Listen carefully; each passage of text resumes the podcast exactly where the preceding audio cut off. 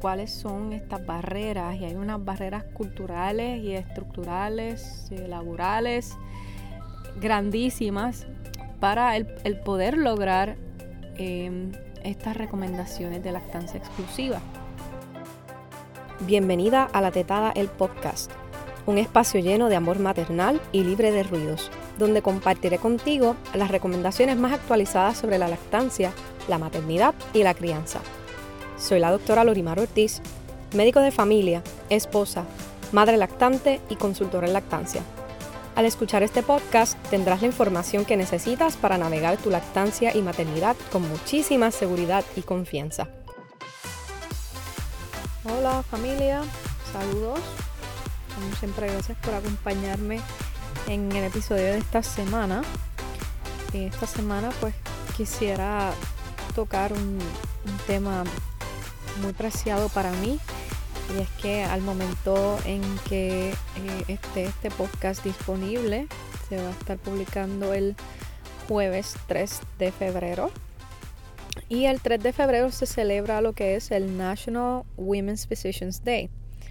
Así que quería compartirle un poco de, datos sobre em, sobre este día porque se celebra y preguntarán, ¿y qué tiene que ver eso con la lactancia? Pues mira, em, tiene que ver y mucho, porque obviamente nosotras las mujeres, aunque seamos eh, médicos, no importa la profesión que, seamos, pues también eh, pues tenemos, tenemos familia, muchas lactamos. Eh, y este tema realmente es bien complicado para, para la mujer que es médico también. Así que nada, le comparto unos datos comenzando sobre, sobre este día, por qué se celebra, desde cuándo, em, cómo está la, la, medicina ahora mismo en, en cuanto a, a, la mujer, a la figura de la mujer. Y entonces luego entramos en lo que es eh, la lactancia en, en, nuestra profesión. Este, así que vamos, me, me acompañas en, en esta travesía. Eh, pues, ¿por qué se celebra febrero 3? Pues febrero 3 del 1821 es el cumpleaños, es el día en que nació la doctora Elizabeth Blackwell. Esta fue la primera doctora fémina en los Estados Unidos. Em, y recibió, para, antes de entrar, de lograr entrar a la escuela de medicina, recibió muchísimas cartas Em, diciéndole que no eh, o rechazando su solicitud y algunas de las, de las cartas eh, lo que decían francamente era que era inferior intelectualmente por solo el hecho de ser mujer.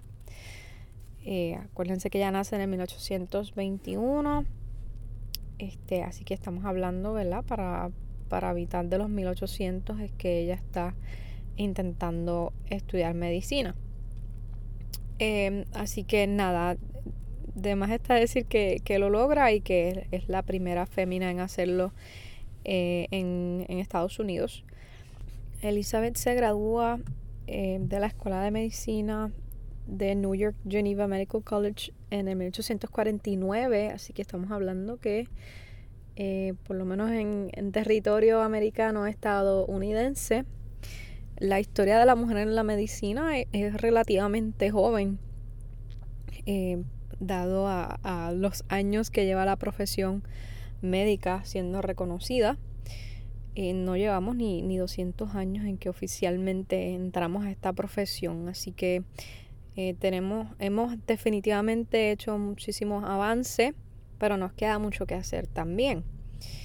y una de estas cosas es el, el poder apoyar a la maternidad en, el entrenamiento médico y no solo la, maternidad, sino obviamente también la lactancia. Ya em, pues les he compartido en episodios anteriores y yo sé que muchas madres están eh, bombardeadas todo el tiempo de, de, los beneficios de la lactancia, lactar es lo mejor para mamá y bebé, etcétera, etcétera. Em, pero vemos que a pesar de todo ese conocimiento, aún no hemos podido lograr una tasa de lactancia significativa. ¿Y, cómo, va, cómo se ve hoy día esas tasas de lactancia en América? Eh, pues, y, obviamente en, la clase médica también en los Estados Unidos. Y es que eh, a pesar de que más de 80% de los infantes son lactados al nacer, para los tres meses de nacido ya menos de la mitad están siendo lactados exclusivamente, o sea que solamente reciban leche materna. Y para los seis meses, que son los primeros seis meses eh, de lactancia exclusivas, es lo que se recomienda por las organizaciones de la salud, la Organización Mundial de la Salud, eh, Academia de Pediatría, Academia de Médicos de Familia, etcétera, esos primeros seis meses de lactancia exclusiva, que no se le dé más nada ni que se introduzca ningún tipo de alimento.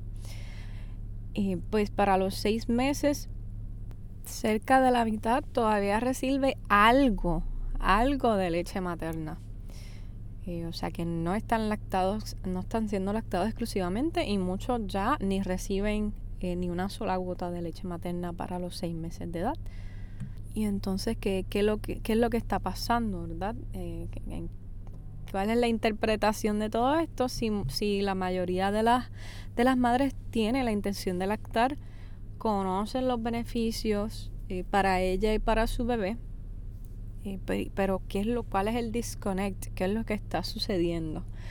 Y entonces ahí es cuando pues se identifica a través de, de distintos estudios cuáles son estas barreras y hay unas barreras culturales y estructurales, eh, laborales, grandísimas para el, poder lograr em, estas recomendaciones de lactancia exclusiva.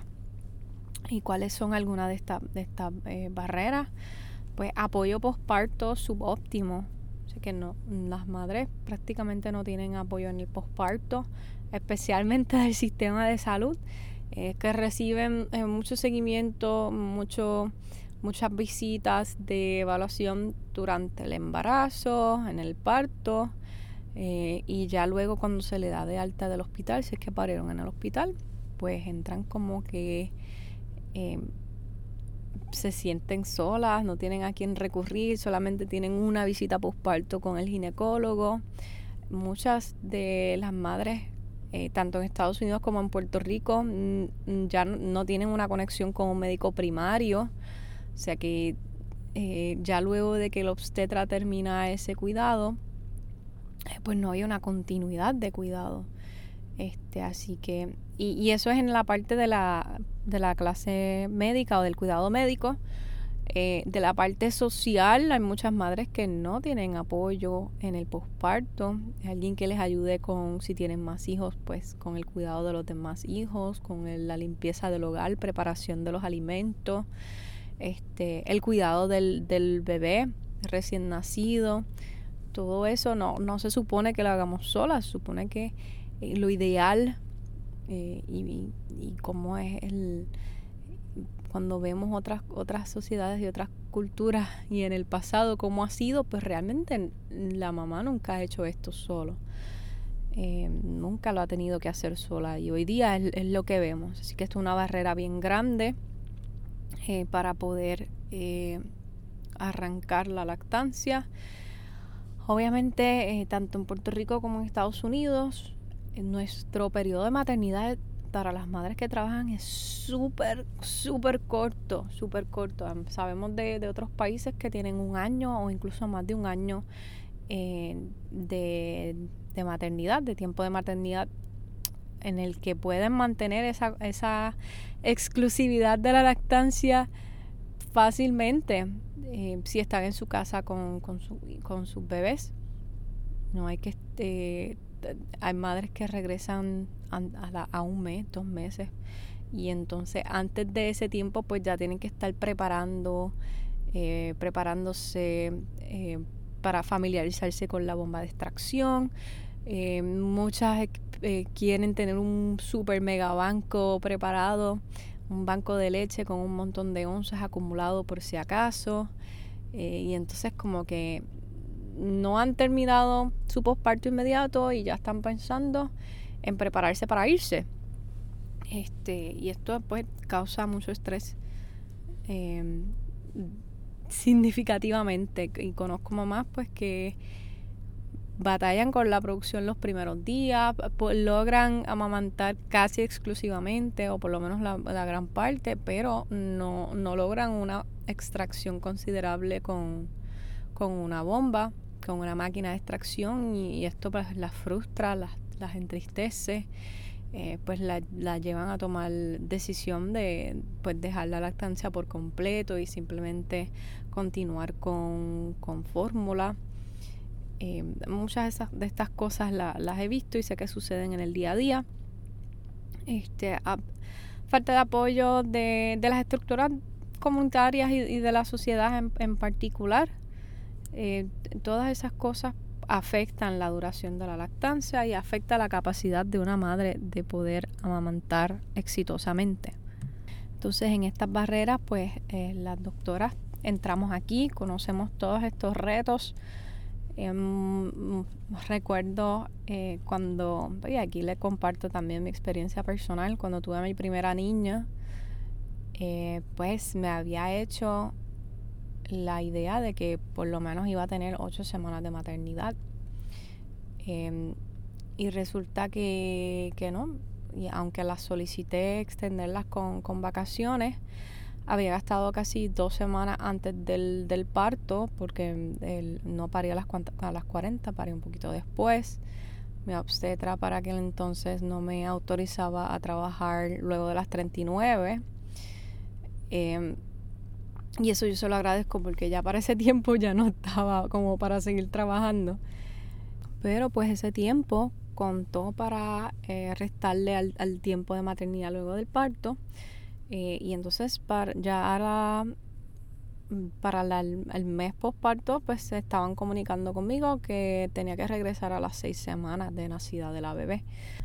Además está decirles que para mí fue una llamada bien frustrante, bien, bien triste el saber que no me habían autorizado extender el tiempo con el tiempo de vacaciones eh, y que incluso eh, intentaran con, con mi psicología de Agradecemos eh, tu compromiso con, tu trabajo, esto no lo vamos a olvidar. Eh, que, by the way, sí lo olvidaron bastante rápido, así que este, nadie es indispensable.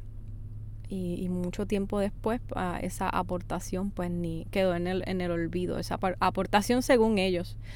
Este, así que ya son, son cosas que uno aprende en, en la vida este, yo pues no, no tenía opción o pensaba que no tenía opción para ese tiempo, ya después eh, aprendí que sí, que siempre hay opciones y, pues nada, es cuestión de yo organizarme y tomar decisiones para el bien mío y de mi familia junto con mi esposo. Pero quería compartirles eso porque en mi caso, pues para mi primera niña, pues tuve que regresar antes, menos de, de las ocho semanas. Este, así que ya para el primer mes, pues ya estaba preparando el, banquito de leche, tratando de eh, introducirle la botella a la nena para la quinta semana, este, para que mi esposo le pudiera dar leche. Eh, que, que, fue bien difícil cuando yo regresé porque de la nena no, no quiso el biberón, este, tampoco quería tomarla en, en vasito, bueno, fue un reguero. Este, fueron días muy estresantes eh, y eso que yo solo, ¿verdad? Trabajo en, en, clínica, que pues en clínica pues sí tenía mis periodos de extracción, que para mi primera nena eran bien respetados, con la segunda tenía mis periodos de extracción, pero me seguían citando pacientes en, la, en esa, o sea, el, número total de pacientes no cambiaba. Este, así que simplemente tenía que tomarme los periodos de extracción y hacer el mismo trabajo que alguien que no tuviera que extraerse en, en menos tiempo este, básicamente era el, resumen. Eh, pero son el tipo de depresión que, que he vivido como médico. Este, y, puedo comprender alguna de estas barreras para, para muchas madres. En mi caso, pues también tenía una oficina privada para hacerlo, pero pienso en colegas eh, que trabajan en el hospital, que son hospitalistas o cirujanas o están en alguna subespecialidad quirúrgica, que no necesariamente tienen un lugar asignado en el hospital, que, que están todo el tiempo corriendo, viendo pacientes, viendo consultas, atendiendo emergencias. Eh, y, imagínese, imagínese alguna de, ellas diciéndole a su patrono que, se va a tomar los tiempos de, extracción. Este, pues, y aunque lo haga, pues de seguro la carga de trabajo sigue igual, que era lo que me pasaba a mí en clínica. Eh, y pues como que tiene que, uno tiene que bregar con este sentimiento de culpa, de, eh, de mi labor y, de mi responsabilidad con, mis pacientes, que la vida de mis pacientes sí es súper importante y, para eso nos preparamos. Eh, pero también bregar con eh, pues que tengo, tengo una familia de la que cuidar, tengo un bebé de la que quiero cuidar.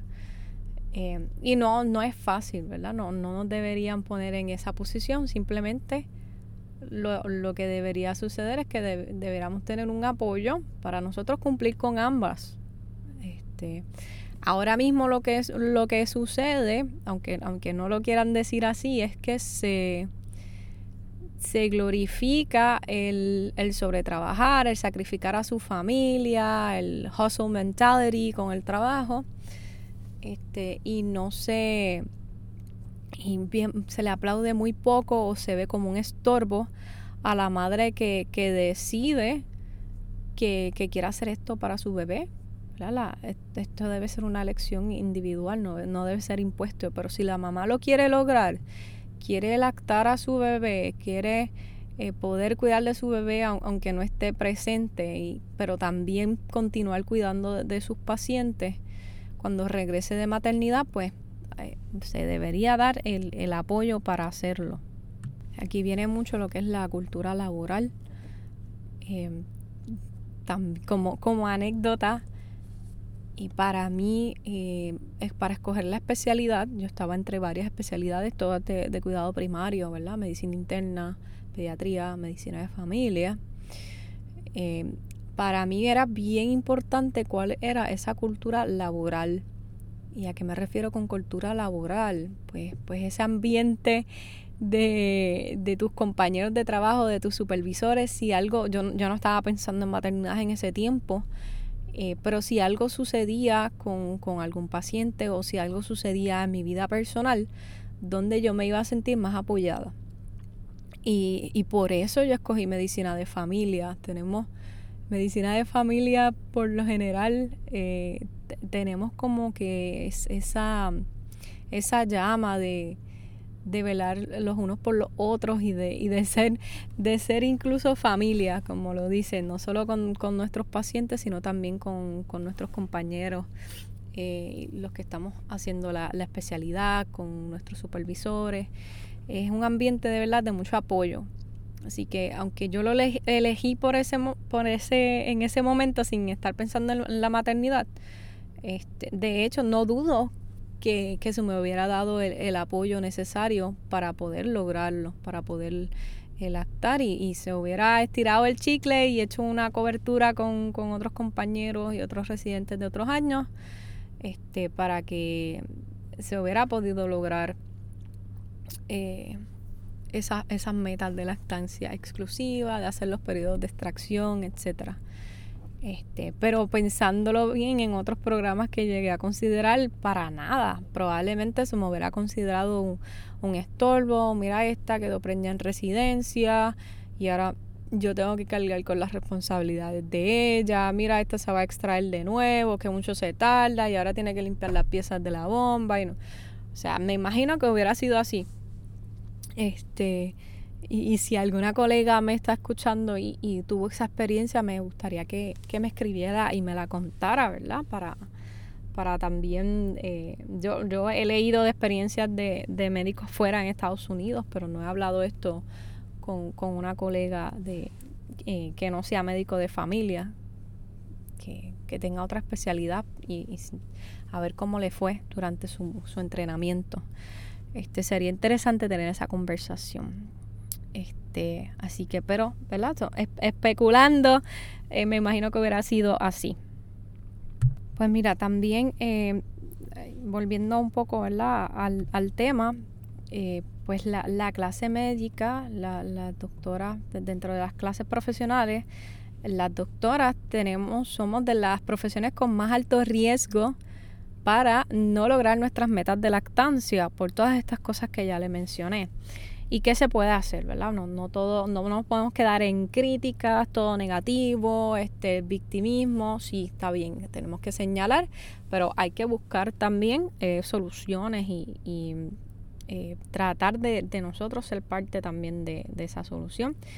Yo por lo menos de parte de, mis pacientes, si hay alguno escuchándome, les agradezco el apoyo que, siempre me han dado eh, para ambas de mis nenas. Ahora que hago visitas al hogar, este, muchos son bien, si, si yo me, ya no me extraigo, pero al principio este, muchos eran bien conscientes al respecto, así que si me atrasaba un poquito por esos periodos de extracción, no, nunca tuve a nadie que, que se molestó por, por ello eh, y les agradezco siempre el, el apoyo.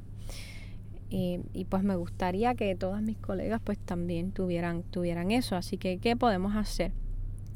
Pues primero como, como doctoras pues estamos en un lugar privilegiado para, para defender esto, para, para lo que es hacer el, la, abogacía, el, el advocacy, defender nuestro, nuestros derechos para lactar, porque se van a traducir en eh, beneficios para otras profesiones también y otras madres que trabajan, para la maternidad en general, a través de nuestra sociedad y nuestra comunidad.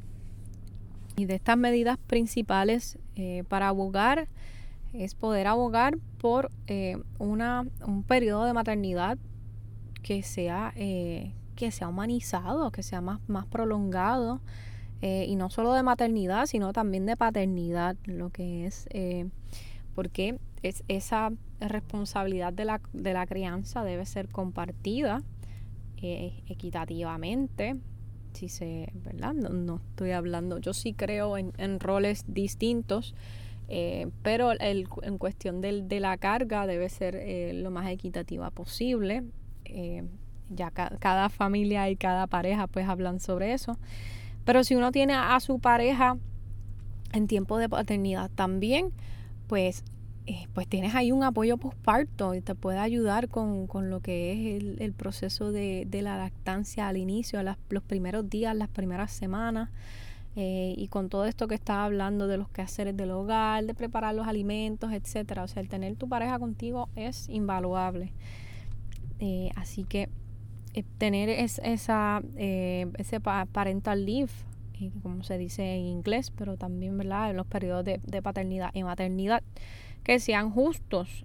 así que definitivamente ocho semanas no es suficiente pero de periodo de maternidad, periodo de paternidad, yo sé que es mucho más corto. Entiendo que aquí en Puerto Rico solamente los del sector público tienen derecho a algunas semanas. Eh, pero debe ser mucho más, debe ser mucho más y, bastante cercano a lo que, a lo que necesite la, la mamá, por lo menos yo diría los primeros tres meses fácilmente. Este, pero el cuánto, ¿verdad? Es algo que podemos dialogar, pero definitivamente que sea un, un periodo justo, el cual no lo es ahora mismo. Otra barrera muy difícil ahora mismo es el, el cuido, el cuido de, de los niños, eh, tener un, un, cuido cerca de, del lugar de trabajo para nosotras. Este, por ejemplo, si trabajan en hospital, eh, pues que, que, el hospital eh, tenga algún tipo de, de arreglo o de lo que es em, afiliado por el patrono, un cuido afiliado por el patrono, o ahí mismo donde, en el lugar de trabajo, de, la, de las clínicas, los hospitales, las escuelas de medicina, este, tener un, esa visión amplia de, de también apoyar a, a, las madres en el, en el cuidado de sus niños. Así que, por ejemplo, si tienen un cuidado cerca, pues quizás no se tienen que extraer, pueden simplemente caminar, lactar a su bebé y regresar, ¿verdad? Eh, que tenga la, la oportunidad de hacer eso, eh, pues también sería de mucha ayuda. Y obviamente algo que, que para mí como, como médico me parece absurdo es el que no recibamos entrenamiento eh, y no, no es solo una clase, es de verdad una exposición práctica a lo que significa la lactancia eh, y que tengamos educación profunda al respecto. Todos los médicos eh, que traten a mujeres o niños deberían tener esto y, y eso es la gran mayoría. La gran mayoría puede atender eh, alguna mujer lactante por, la, por X o Y condición que tenga. Así que aunque no atiendan directamente lo que es el, el cuidado materno-infantil, si potencialmente puedes atender a una mamá porque tiene una condición cardíaca, porque tiene una condición del riñón, porque tiene una condición este, de gastrointestinal, lo que sea, pues también debes saber de lactancia. Y el tener esta exposición en nuestro entrenamiento médico, tanto en la escuela de medicina como en nuestras especialidades, pues también eh, ayudaría a que, a que esta discusión dentro de la misma clase médica de que es como una minimizarlo, una discusión casual entre qué, entre minimizar la lactancia o la alimentación de tu bebé a una elección. Eso es solo, eso, es un, un, un, choice más que tengo, una elección más, lactar o fórmula. Y realmente es que es mucho más que eso, no es simplemente eh, una manera de elegir, una manera de alimentar, va mucho más allá. Y, y eso, es, esa comprensión no se logra si no hay una educación profunda al respecto. Que yo creo que por, esas tres cosas este, definitivamente eh, sería un excelente comienzo. Eh, y para repasar, ¿verdad? El extender los periodos de maternidad y, que el papá, papá, tenga la oportunidad de también tener un periodo justo de paternidad para apoyar a mamá que eh, podamos tener ayuda con, la parte del cuidado de, nuestros patronos, si es que trabajamos para alguien, o nuestros hospitales, nuestros lugares de trabajo. Este, y esto se puede aplicar también eh, a las primeras dos, ayudan a cualquier profesional. Este, son medidas que ayudan a la sociedad completa, a la sociedad entera. Y, eh, y muy importante la educación para todos los médicos eh, una educación eh, o una exposición a lo que realmente conlleva la lactancia que ahora mismo no se está teniendo. Yo por mi parte trabajo en la Escuela de Medicina de Ponce eh, y tengo la, la, bendición de, de poder estar en contacto con estudiantes de primer, segundo y tercer año. Tengo la intención también de que para el próximo año académico pueda tener disponible una rotación para los estudiantes de cuarto año una electiva lo que sería medicina de lactancia materna. Eh, y pues poder extender esa rotación también a residentes en medicina de familia o residentes de ginecología, residentes de pediatría, eh, que principalmente tienen contacto con la población materno-infantil, eh, pues puedan también experimentar esa, esa, rotación y tener esa, esa exposición. Este, así que yo espero que eso se logre y, de mi parte es el granito que estoy poniendo. Este, pero, ¿verdad? Sé que hay que hacer mucho más, mucho más y no, no debemos parar ahí. Este, así que aboguemos por esas cosas, aboguemos por estas, estas medidas que apoyan no solo la lactancia, sino la experiencia de, de maternidad, la experiencia de la crianza. Y, y esa crianza, eh, mientras más llevadera sea, mientras más apoyo tengan las familias, vamos a tener niños más, más felices en un futuro y que van a seguir mejorando las condiciones para las familias cada día más, cada día, cada, cada año.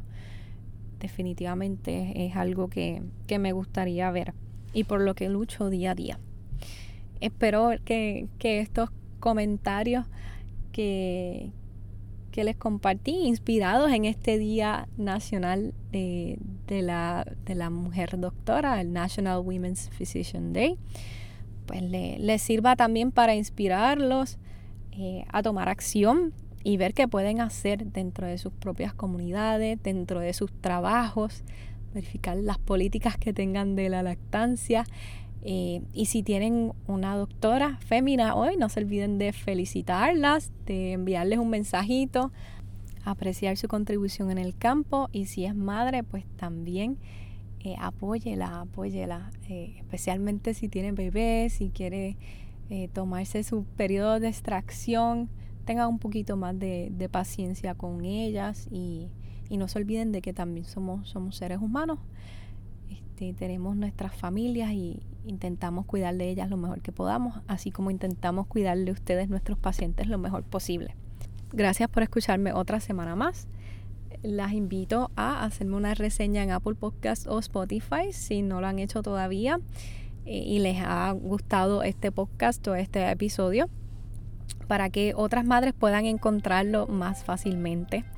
También les recuerdo que tengo la guía rápida para iniciar la lactancia, así que si estás embarazada, estás pronto para iniciar la lactancia. Es una guía completamente gratis que te da la información necesaria para sobrevivir esos primeros días eh, en lo que puedes ver a tu proveedor de salud luego del alta o, justo antes del alta para que puedas empezar a arrancar esa eh, lactancia desde el hospital. Así que les voy a dejar el enlace para bajar la guía. Si ya la, si, no, no la necesitas o ya la tienes, pero conoces a alguien que todavía no la tiene y si la necesita, pues le puedes compartir el enlace que va a estar disponible en las notas del episodio. Ahora sí los dejo. Chao. No te pierdas los próximos episodios, suscríbete en Apple Podcasts, Google Podcasts, Spotify o cualquier otra plataforma de tu preferencia. Si deseas disfrutar de información adicional u otras actualizaciones, no olvides seguirme en mis redes sociales. Búscame en Facebook e Instagram como arroba lorimdpr o visita mi página web latetada.com.